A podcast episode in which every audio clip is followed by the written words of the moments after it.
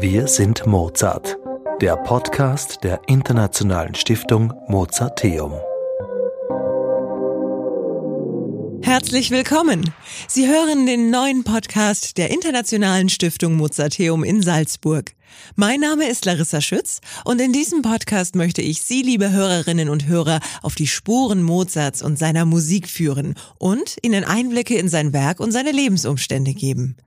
Auf dieser Reise treffen wir verschiedene kompetente Gesprächspartner, wie zum Beispiel den Intendanten der Mozartwoche, Rolando Villason, der uns in die magische Welt von Mozart und seiner Musik entführt. Aber auch die Menschen hinter den Kulissen, die uns ihre Welt von den Konzertsälen bis in die historischen Verliese des Autographentresors zeigen. Viel Spaß und spannende Erkenntnisse. Wir sind Mozart der Podcast der Internationalen Stiftung Mozarteum.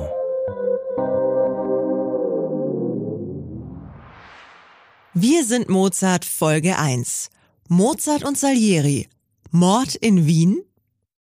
In diesem Jahr steht bei der Mozartwoche in Salzburg nach fünf Jahren nicht mehr alleine Musik von Mozart auf dem Programm. In diesem Jahr steht auch noch ein anderer Komponist im Fokus.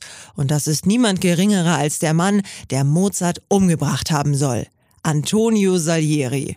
Für unsere erste Podcast-Folge landet also gleich einmal eine Mordanklage auf meinem Schreibtisch.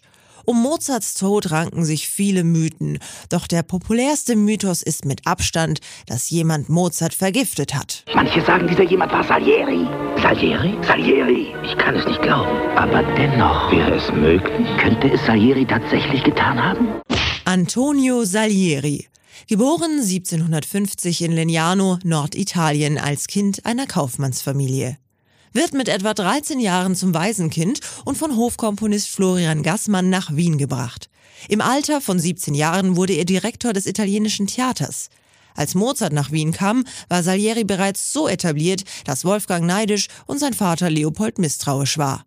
Bis 1788 wurde Salieri Hofkapellmeister, eine Position, die er bis zu seinem Tod innehatte.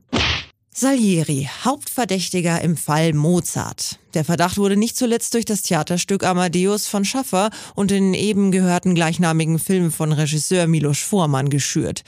Der lässt den armen Salieri wirklich alles andere als gut dastehen, nicht zuletzt, weil Salieri in der Zelle einer Irrenanstalt endet. Aber sehen Sie selbst, die Stiftung Mozarteum zeigt den Film bei der Mozartwoche am 27., 29. und 31.01. im Mozartkino. Hier komme ich also nicht weiter. Ich beschließe mich an denjenigen zu wenden, der Mozart wie kein zweiter versteht, den Intendanten der Mozartwoche Rolando Villason. Als ich ihn erreiche, ist er gerade zu Hause und trifft die letzten Vorbereitungen für das Festival in Salzburg. Ich will wissen, was er von den Anschuldigungen hält, Salieri sei Mozarts Mörder. Ich glaube nicht an diese Geschichte und wir wissen, dass Mozart war sehr krank und ich glaube, es ist einfach sehr interessant. Die Leute lieben Krimis und die Leute lieben Thrillers und deswegen ist so groß geworden mit einem russischen Oper, mit einem äh, Theaterstück, mit einem erfolgreichen Oscar-winning Film. Das ist geblieben. Natürlich, das Film hat viel gemacht, um diese Geschichte in, in die Gesellschaft zu bringen. Der Film Amadeus hat so viele biografische und historische Fehler. Ich meine, die sind nicht Fehler, die sind poetischen Freiheiten, die, die Forman hat genommen. Auch Schäfer und, und Forman waren nicht in, in Gleichaugen. Ich meine, Schäfer war äh, unglücklich, wo das Film ist gegangen und die Sachen, die sind weg von, von seiner Stück und so weiter. Aber das ist egal. Ich liebe dieses, diese, diese Film. Wir, wir leben in einer Zeit, wo äh, viel ist zu uns gegeben durch Hollywood, durch Netflix, durch alles das. Und diese sind einfach Fiktion, Geschichten mit viel Fiktion. Und das muss man sofort nehmen. Trotzdem, die Leute denken, da so, so war es. Äh, wenn wir, weiß ich nicht, Gladiator sehen, so war es in Roman, romanischer Zeit. Und nein, es war nicht so.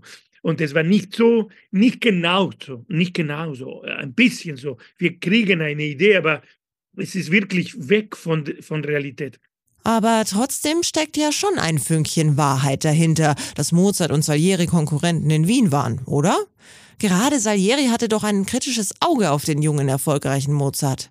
Die kurze Antwort ist, es, es ist viel mehr interessant, äh, als Geschichte, dass es gab diese, ähm, diese Musiker mit, mit viel Macht, diese Komponist, der war ganz oben und die konnten nicht, diese junge Komponist, die war niemand oder die, war, die hatte nicht äh, den Platz, den er hatte in, äh, in der musikalischen Welt, aber die war, die er konnte sehen, er war viel besser und ein Genie und etwas, der, er wurde Salieri nie sein. Und so was machen wir? Wir machen den weg. Wir, wir kriegen ihn weg von hier. Und die Geschichte ist natürlich unglaublich interessant, weil es ist, es hat diese zwei Ebenen.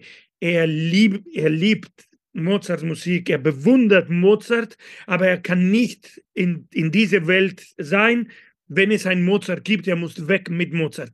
Also, äh, als Fiktion ist fantastisch. Als Realität, ich bin sicher, der, der, der Salieri hatte ein bisschen alle diese Gefühle, nicht, dass er wollte ihm weg von dieser Erde schmeißen, aber, ähm, aber sicher aber hatte Probleme mit dem Talent von Mozart. Trotzdem, er war und er ist geblieben in seinem Platz. Er hat auch, äh, I Mozart hat gedacht, dass alle diese Italiener haben, waren in einem Komplott gegen ihn, so dass er keinen Platz in einem Hof kriegt und kann in Wien nichts I mean, zu unserem Glück, Mozart war ein Freelancer und hat so viele verschiedene ähm, Werke von, von die verschiedenen Stile gemacht. Kammermusik, Konzertos, äh, Liedern und so weiter und so fort. I mean, äh, alles, was, was kam und wo er könnte Geld kriegen. Also das haben wir, äh, danke zu sagen zu all diese Ho Hofen, die haben Nein zu Mozart gesagt. Und ich denke, dass ja schon Salieri, dass es war sehr politisch, den Welt da. Und dass es gab Intrigen und es gab so in diese Richtung, ich kann mich vorstellen, aber ich glaube nicht, dass es war, dass, dass Salieri Schlafen verliert hat wegen Mozart. Rolando Villason glaubt also an die Unschuld Salieris und bringt neue Verdächtige ins Spiel. Diese Italiener. Aber wer sind die? Um hier etwas Licht ins Dunkle zu bekommen, wage ich mich in die historischen Verliese des Autographentresors der Stiftung Mozarteum. Der birgt unter anderem eine Auswahl wertvoller Originalhandschriften Mozarts und seiner Familie. Einen Schwerpunkt bilden Mozarts Wiener Zeit und seine Beziehungen zu Antonio Salieri. Den Schlüssel zu diesen Schätzen hat Armin Brinzing, der Leiter der Bibliotheca Mozartiana. Er kennt die Briefe Mozarts wie seine Westentasche und kann mir deshalb auch ein bisschen mehr zu den sogenannten Italienern, den anderen Konkurrenten Mozarts verraten. Ja, ein Stück weit war das eben sozusagen normal. Ja, gibt es eine Äußerung in einem der Briefe, eine gewisse, ja, Vorbehalte, gewisse Vorbehalte gegenüber den Italienern. Ne? Also wo er dem Vater schreibt, ja, wir wissen ja, wie die Italiener sind. Ja. Und natürlich war das äh, auch eine Mode der Zeit, dass Italiener natürlich einfach angesagter waren. So war es ja in Salzburg auch. Die Hofkapellmeister zu Mozarts Zeit war eben auch ein Italiener. Diese Aspekte spielen dann natürlich auch eine Rolle in den Briefen. Aber übertreiben wir nicht alle ein bisschen, wenn wir der Familie unsere Sorgen klagen? Ja, das müssen Sie sich vorstellen, dass eben das ist nicht nur eine Korrespondenz zwischen Vater und Sohn, sondern auch zwischen Kollegen.